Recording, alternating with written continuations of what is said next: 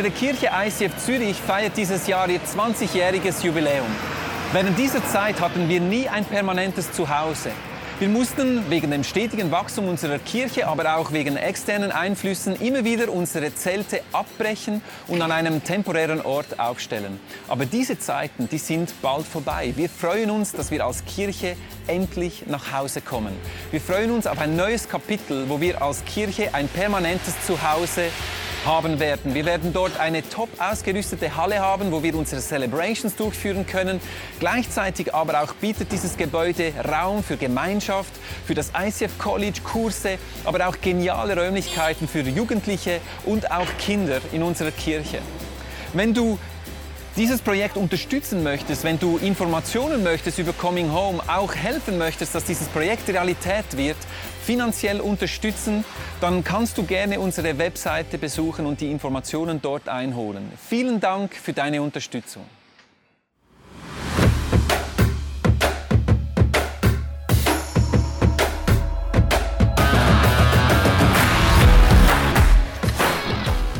Bungee Jump ist nichts. Heute gehen wir Bergsteigen.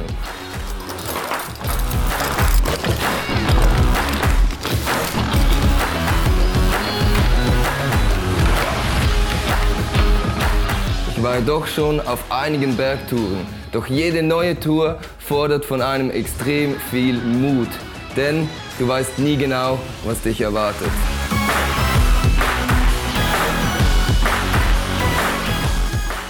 Doch wollt ihr ein Geheimnis wissen? Den Mut hole ich mir von da oben.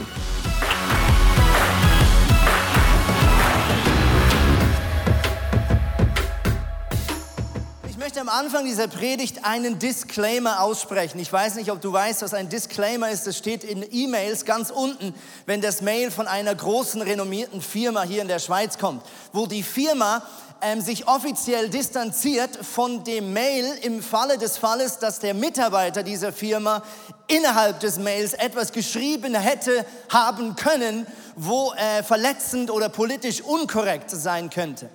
Heute könnte die Predigt möglicherweise ähm, ungewollt beim einen oder anderen Schmerzen äh, auslösen. Ich habe mich entschieden, heute auf den Fuß zu stehen, aber ich möchte dir nicht wehtun dabei. Und falls es doch so ist, dann ist das keine Absicht, also ein offizieller Disclaimer am Anfang. Ähm, es seid mir nicht böse, aber ich habe gemerkt, ich kann nicht eine Predigt über Mut halten, ohne eine mutige Predigt zu halten.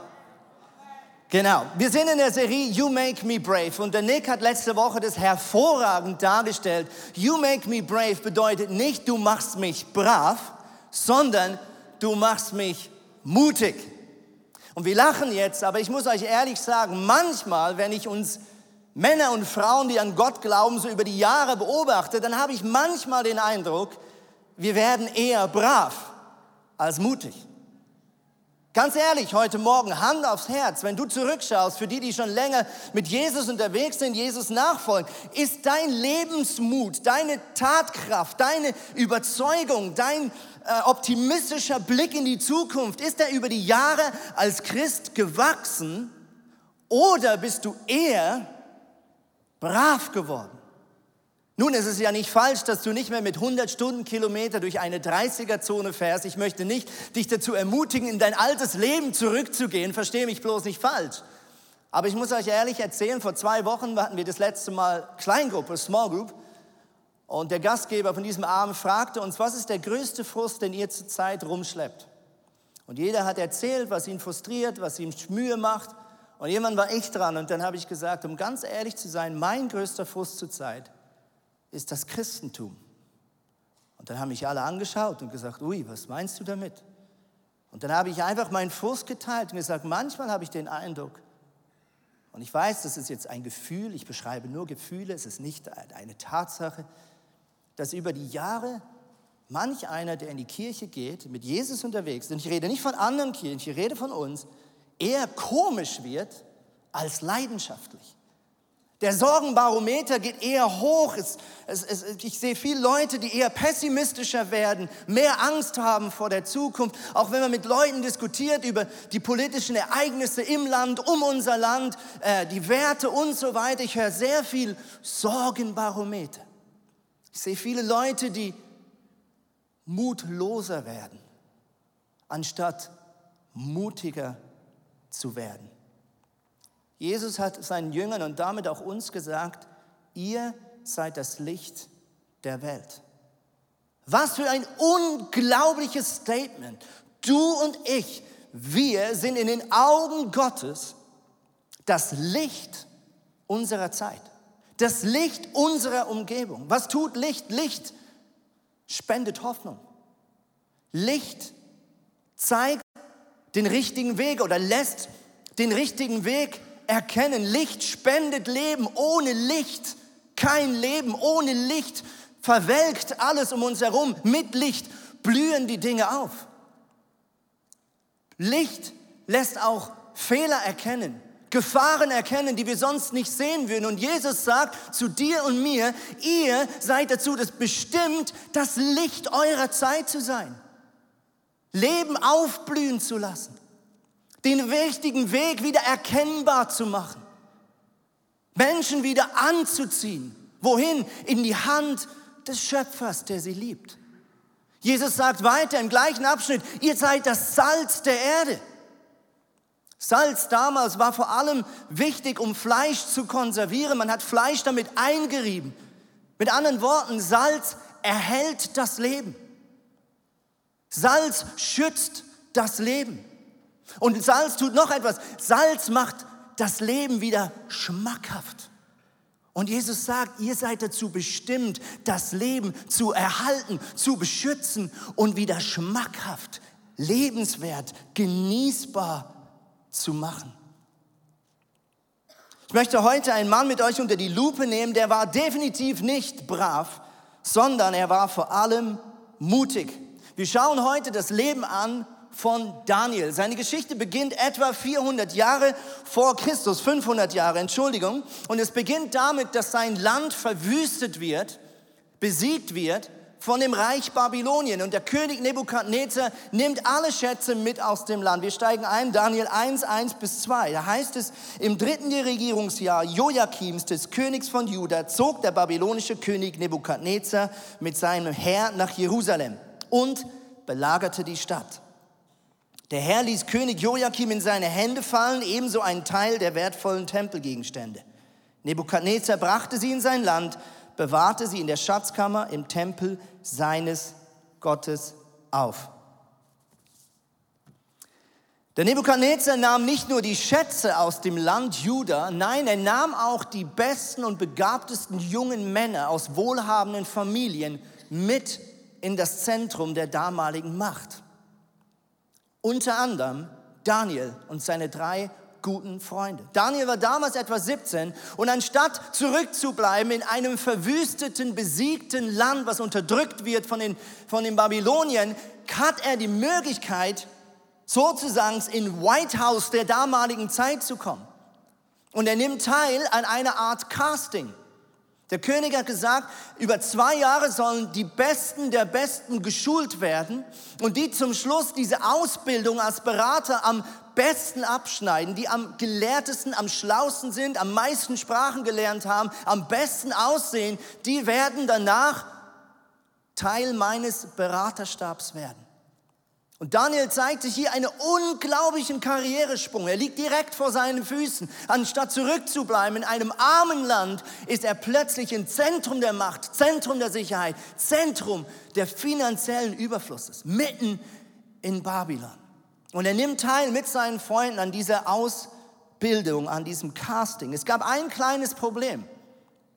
Und das hatte mit dem Essen zu tun. Der König hat entschieden, dass diese Männer von seiner Tafel essen sollen. Das ist heute nichts Besonderes. Damals war es ein absolutes Statussymbol. Du hast dich definiert über Kleider und über die Tatsache, mit wem du zu Tische saßt. Und der König saß, ihr sollt an meinem Tisch sitzen. Ihr sollt essen, was ich esse. Daniel aber wusste, genau das ist das Problem. Denn in seinem Gesetz waren einige dieser Lebensmittel, die dort auf diesem Tisch sich aufgestapelt waren, strengstens verboten. Und nicht nur das, Daniel wusste, dieses Fleisch, dieses Essen wurde gespendet im Zusammenhang von okkulten Opferpraktiken. Er wusste, dieses Essen so schön und so lecker und so verführerisch es dort auf dem Tisch liegt, es ist unrein und es wird Gott traurig machen, wenn ich davon esse. Was tut er?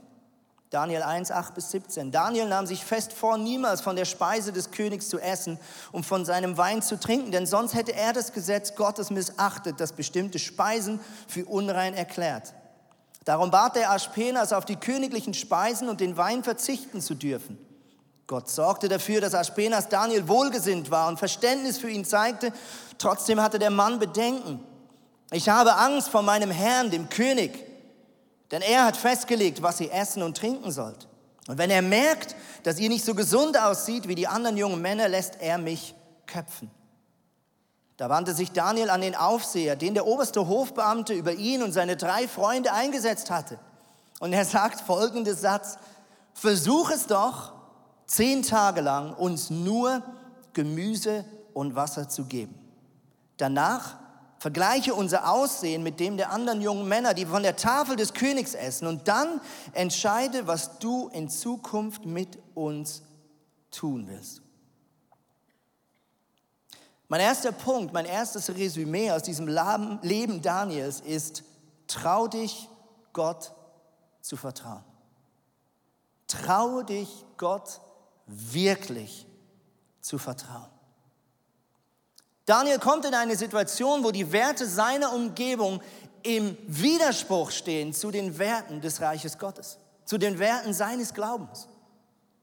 Und was so schön ist in dieser Geschichte ist, er lebt hier nicht einen Kadavergehorsam. Er sagt nicht, oh, es tut mir mega leid, aber ich darf das nicht essen. Können wir vielleicht eine Ausnahme machen? Können wir vielleicht das irgendwie heimlich, irgendwie hintenrum? Nein, Daniel entschuldigt sich nicht. Er sagt offen und ehrlich, ich glaube an einen lebendigen Gott und ich glaube, dass dieses Essen unrein ist. Er vertraut Gott wirklich, indem er sagt, mach doch einen Test.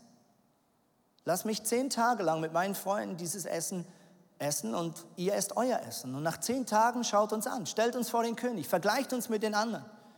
Denn ich bin überzeugt, wenn ich den Willen Gottes tue, wird er mich segnen. Ich bin überzeugt, dass das, was Gott von mir will, wenn das das Gesetz mir vorschreibt, dass es eh besser und gesünder ist, als wenn ich es nicht tue. Daniel ist hier überzeugt, dass die Prinzipien seines Königs, seines Gottes gut für ihn sind. Und deswegen lässt er sich auf einen mutigen Test ein und sagt, überprüfe es doch. Ich habe nichts zu verheimlichen. Ich muss mich nicht entschuldigen.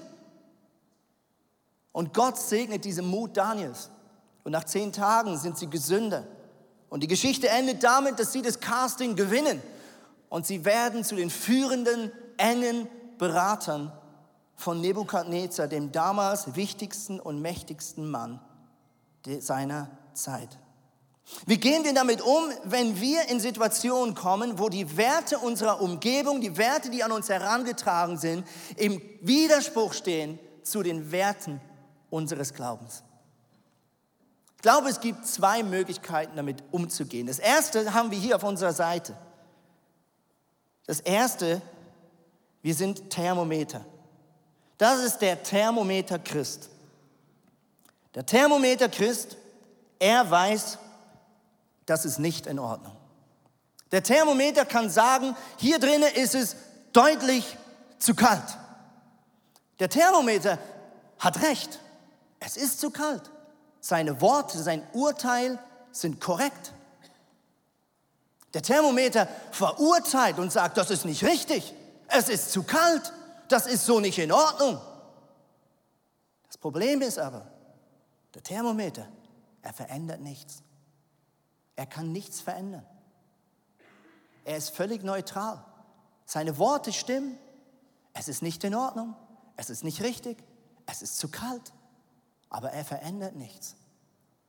das Einzige, was er machen kann, ist sich zurückzuziehen, dort, wo es warm ist.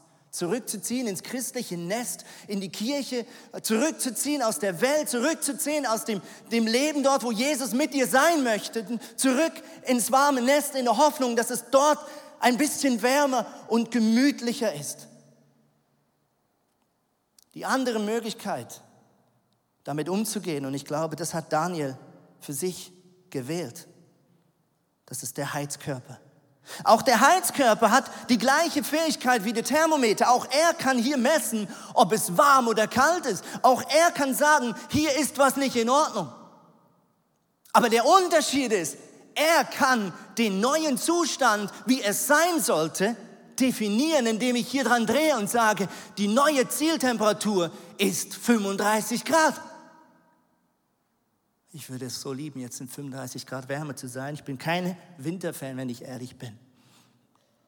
Und noch viel schöner ist, der Thermometer, der Heizungschrist, er verändert seine Umwelt. Wie? Indem er sich selbst verändert.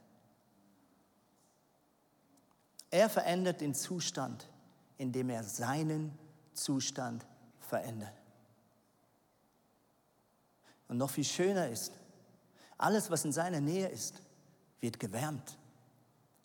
Er strahlt etwas aus. Er wärmt etwas auf.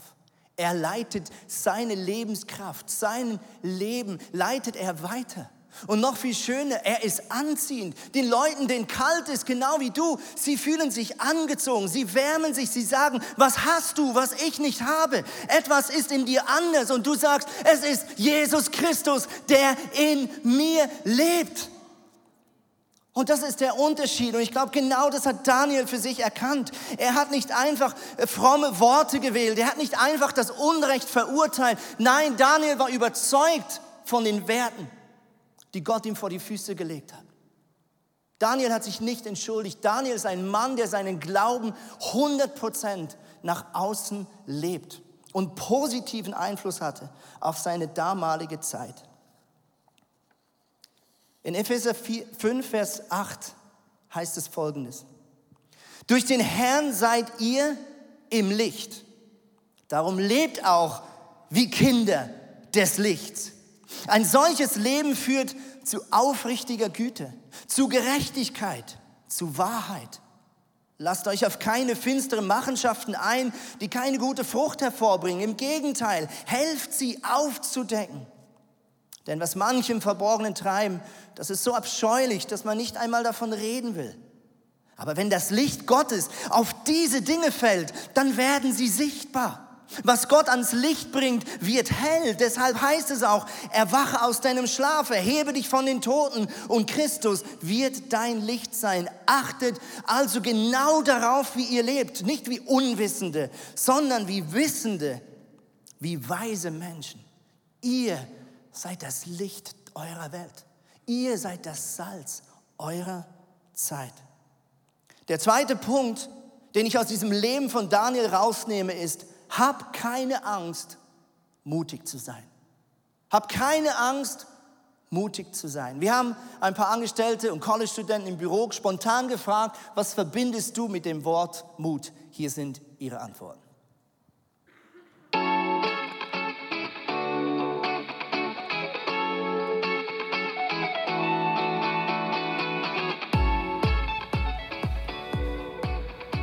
Mut brauchte ich letztens, als ich mit Freunden auf diese Wahnsinnsbahn ging auf dem Jahrmarkt. Ich hatte so die Hosen voll. Mut ist für mich, aus meiner Komfortzone rauszukommen. Mut bedeutet für mich, Angst zu überwinden. Mut ist für mich, vor dieser Kamera zu stehen. Ich brauche Mut, um große Entscheidungen zu treffen. Mut wäre schön, wenn es das gratis gäbe, aber meistens kostet es etwas. Es kostet mich Mut, über meine Gefühle zu reden. Mut ist für mich, kein iPhone zu kaufen. Äh, Mut, ja, ja, das ist gut, äh, aber nicht für mich. Äh, ja, der, der Superman, der ist mutig, aber ich, nee, weniger, weniger. Sehr, sehr cool. Mut tut gut. Die Geschichte geht folgendermaßen weiter. Nebukadnezar hat eines Nachts einen Traum. Das Problem an diesem Traum ist, als er am nächsten Morgen aufwacht, weiß er nicht mehr, was er geträumt hat. Ich bin äh, auch so ein Kandidat, ich weiß nicht, ob du das kennst. Ich habe gerade vor ein paar Tagen meiner Frau gesagt, boah, ich hatte so einen komischen Traum heute Nacht. Dann hat sie gesagt, ja was denn? Dann habe ich gesagt, ja, ich kann mich nicht mehr daran erinnern. Ich habe nur noch ein Gefühl. Genauso ging es Nebukadnezar. Er wachte am Morgen auf, er hat gemerkt, da war irgendwas, aber es fiel ihm nicht mehr ein. Und er rief die Berater, die gerade Dienst hatten. Daniel hatte offensichtlich Pause, er wurde auf jeden Fall nicht gerufen und fragte sie, ähm, ich hatte wieder einen Traum. Und die Berater sagten, ja, o König, erzähl uns deinen Traum und dann werden wir ihn dir deuten. Und dann sagte Nebukadnezar, das ist ja das Problem, ich weiß nicht, was ich geträumt habe. Aber ihr seid ja alle Wahrsager, zeigt mal, was ihr könnt. Sagt ihr mir, was ich geträumt habe. Und die Wahrsager schauen sich an, ratlos und sagen irgendwann mit zitternden Knien, lieber Nebukadnezar, ähm, das ist jetzt doch ein bisschen schwierig. Wir ähm, wissen es nicht. Und der Nebukadnezar, wie er halt so ist, relativ cholerisch veranlagt, sagt, Chashali nicht brauchen, alle kündigen. Nein, warte, besser noch, alle umbringen. Er ist so erbost, er ist so sauer, er entscheidet kurzerhand, seine kompletten Berater, selbst die, die dann nicht Dienst hatten, endlos, komplett auszulöschen. Und so hört Daniel davon, weil er gefangen genommen werden soll, um zu seiner Hinrichtung gebracht zu werden. Daniel 2, 14 bis 19. Als Daniel davon erfuhr, wandte er sich an Ajoch, den Befehlshaber der königlichen Leibwache, der schon die Hinrichtung vorbereitete. Er überlegte jedes Wort genau und fragte ruhig, warum hat Nebukadnezar einen solch harten Befehl erteilt? Ajoch erzählte ihm, wie es dazu gekommen war. Sofort ging Daniel zum König und bat ihn, gib mir etwas Zeit, dann werde ich dir deinen Traum deuten. Zu Hause erzählte er alles seinen Freunden, Hanania, Michael und Acharia. Bitte Gott in Himmels um Gnade, sagte er zu ihnen, fleht zu ihm, dass er mir anvertraut, was sich hinter diesem Geheimnis verbirgt. Sonst werden wir alle zusammen mit den anderen Beratern des Königs umgebracht.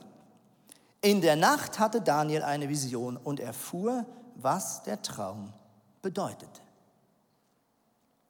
Hab keine Angst, mutig zu sein.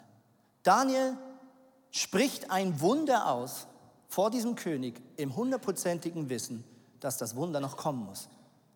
Er sagt, gib mir etwas Zeit und ich werde dir sagen, was du geträumt hast und was es bedeutet.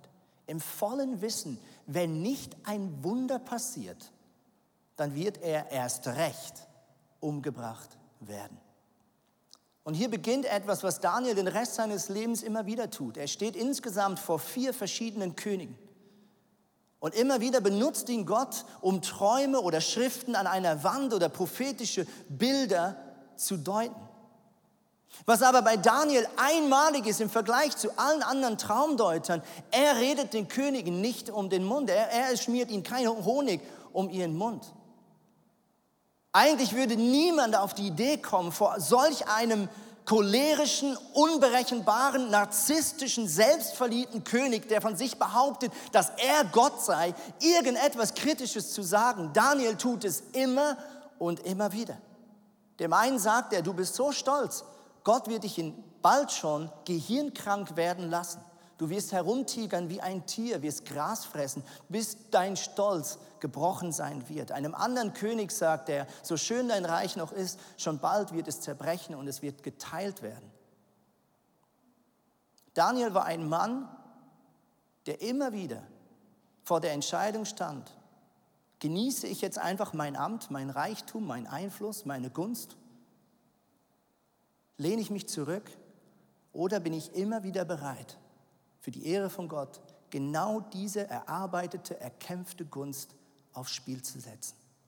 Und jedes Mal wählt er Worte, die, wenn das nicht das Herz des Königs erreicht, für ihn mit dem sicheren Tod enden würde.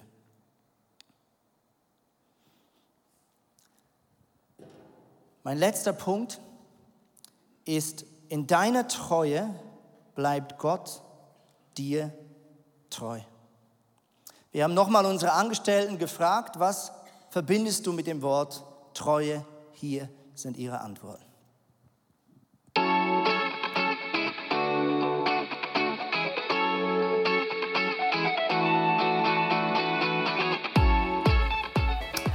Also Treue für mich heißt mein Kaffee und ich täglich. Treue ist für mich zu wissen, tief im Herzen, dass Jesus immer an meiner Seite ist und mich nie verlassen wird. Treue ist für mich, dass ich zu dem, wo ich mal Ja gesagt habe, auch dabei bleibe. Zum Beispiel bei meiner Frau, bei meiner Church. Treue bedeutet für mich, zueinander zu stehen und miteinander durch dick und dünn zu gehen. Treue ist für mich, an einem Ort zu bleiben, selbst wenn es ungemütlich wird. Treue, zählt das heute noch was? Ja, ich denke schon. Treue ist für mich, bei jemandem zu bleiben, dem ich es versprochen habe, auch wenn es sonst niemand anderes mehr tun würde. Treue ist für mich eine Entscheidung. Treue ist ohne Anerkennung zu dienen. Wir kommen äh, zur letzten und vielleicht bekanntesten Geschichte von Daniel.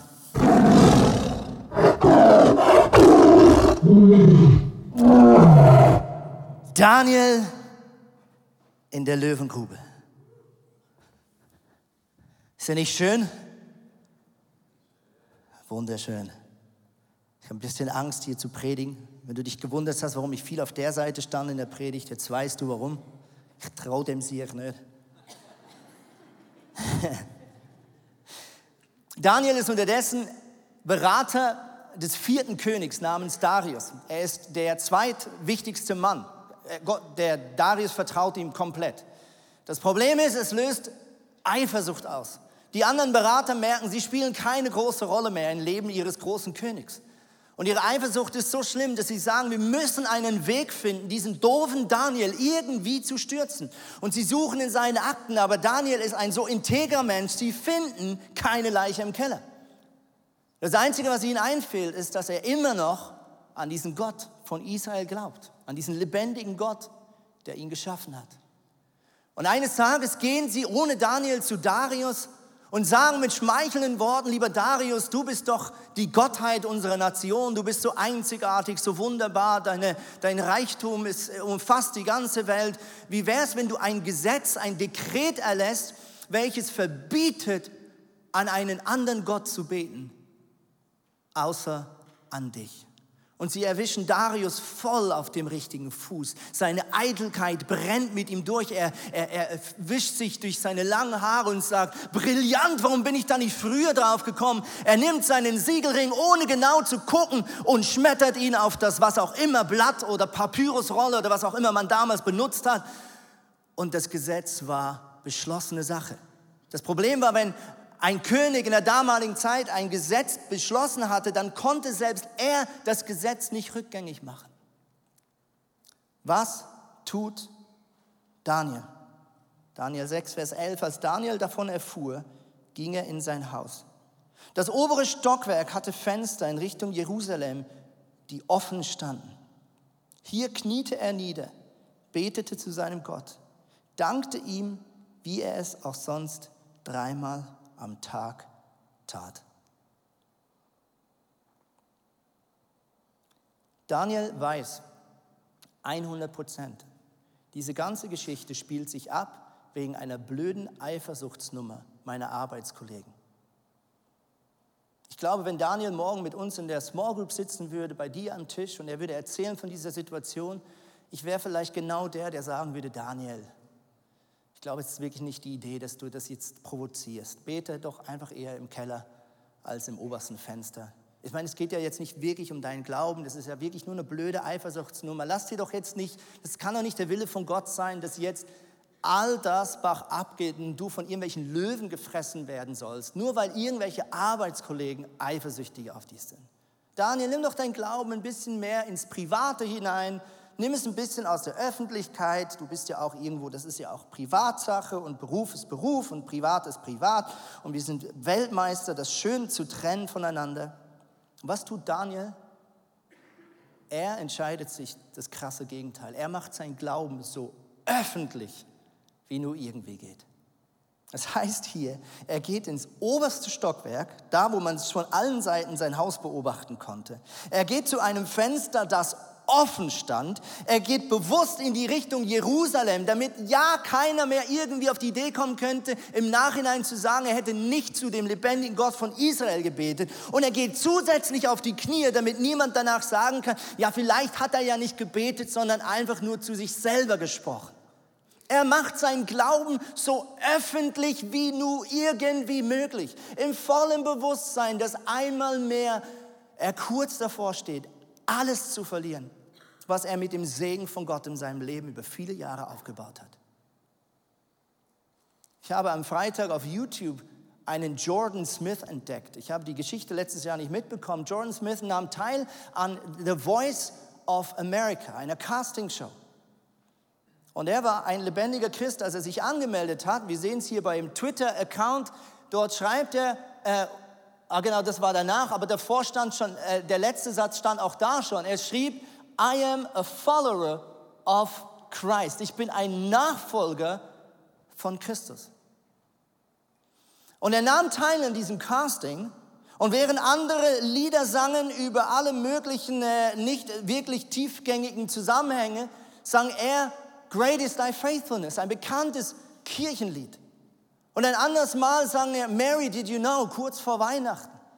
Ein Lied, was eins zu eins das Evangelium, was Jesus am Kreuz für uns getan hat, erklärt. Und manch einer würde sagen, so kannst du nicht gewinnen. Manch einer würde sagen, komm, sag doch einfach, ich danke an eine übernatürliche Kraft, die mir das Talent gegeben hat. So ein bisschen fromm ist in Amerika ja nicht ein Problem. Aber Jesus Christus, geschweige denn, ich bin ein Nachfolger von Jesus Christus. Das ist mutig. Und er gewinnt die Show, aber nicht nur das. In den Tagen, wo er danach seinen Plattenvertrag aushandelt, und das ist meistens der Moment, wo sehr viel Druck ausgeübt wird, wo man genau schriftlich festhalten will, dass du dein Glauben nicht in die Öffentlichkeit hinausträgst, dass du nicht äh, dich irgendwie zu einer Kirche hinzugehörig äh, definierst und so weiter, geht er in die symbolisch wichtigste Freikirche, das evangelikale Zentrum. Er geht in die Saddleback Church, lässt sich interviewen vom Pastor Rick Warren über seinen Glauben an Jesus Christus. Ein Mann, der sagt, ich lasse mir meinen Glauben nicht nehmen, aber ich lasse mich von Gott gebrauchen. Und wenn er will, dass ich gewinne, wenn er will, dass ich für ihn meine Stimme erhebe, dann wird er das Unmögliche möglich machen. Und ich habe mich so doll gefreut, als ich gestern Abend diesen Zeitungsbericht gesehen habe. Ich weiß nicht, wer ihn schon gelesen hat. In der NZZ.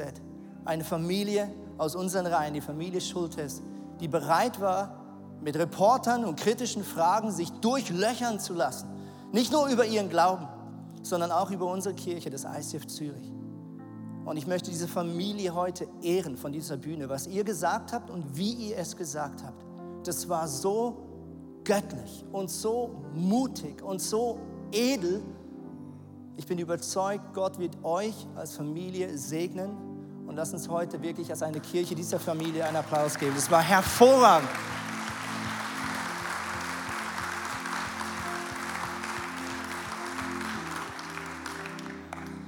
Wir haben hier diesen Löwen auf der Bühne, die Band kann hochkommen. Ähm und der Löwe ist ein Bild in der Bibel für Mut. Jesus selber lässt sich mehrmals als Löwe beschreiben. Löwe ist auch ein Bild, welches Gott prophetisch der Schweiz mit auf den Weg gegeben hat. Ich weiß nicht, wer von euch dieses kleine Buch kennt, Der Löwe des Lichts. Es ist vor circa 14, 15 Jahren erschienen. Es hat ein Mann aus Amerika geschrieben, der von Gott ein prophetisches Wort bekommen hat, die Schweiz daran zu erinnern, dass wir ein Löwe sind, für den es Zeit ist, wieder aufzustehen, seine Stimme zu erheben gegen das Böse einen positiven Einfluss zu haben, das Böse aus unseren Ländern, aus unserer Zeit zu verjagen, aufzustehen für Gerechtigkeit, aufzustehen für Wahrheit, aufzustehen für Liebe. Ich möchte jetzt mit euch beten, dass dieser Geist Gottes, der uns mutig machen möchte, wie er Daniel den Mut gegeben hat, dass er jetzt auf uns kommt. Lass uns als ein Symbol, dass wir das empfangen von Gott miteinander aufstehen.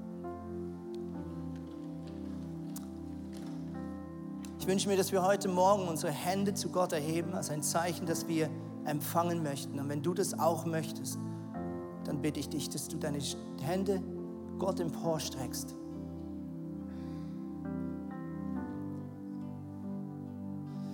Lieber Gott,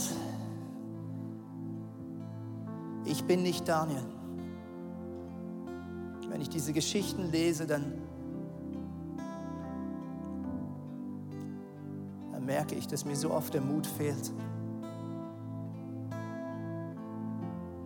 Ich sehe so viel Leid um mich herum in meiner Nachbarschaft, in meiner Umgebung. Und so oft sagst du mir, was zu tun ist, und so oft drücke ich mich darum. Es tut mir leid, Gott, dort, wo ich Chancen auslasse, dieser Löwe zu sein. Jesus, ich komme heute Morgen mit meinen Grenzen zu dir bitte dich um diesen Geist von Judah, diesen Geist dieses mutigen Löwen. Ich bitte dich um diesen Geist, der Daniel erfüllt hat. Ich bitte dich um deinen Heiligen Geist, dass du auf mich kommst in einer Dimension, in einer Autorität wie nie zuvor. Wir stehen hier als eine Kirche, die sagt, ja Gott, wir nehmen diese Berufung an, das Licht dieser Welt zu sein. Ja, wir wollen das Salz dieser Zeit sein. Heiliger Geist, erfüll du uns von Kopf bis Fuß. Erfüll du jede Facette unserer Kirche. Erfüll du jede Facette unserer Familie, unserer Ehe. Erfüll du jede Facette unserer Gedankenwelt, unserer Identität. Lass, lass du uns sehen, was du siehst. Lass du uns sagen, was du sagen möchtest, Jesus. Gebrauche uns, Jesus. Mach du uns mutig, Jesus. Mach du uns mutig, Jesus.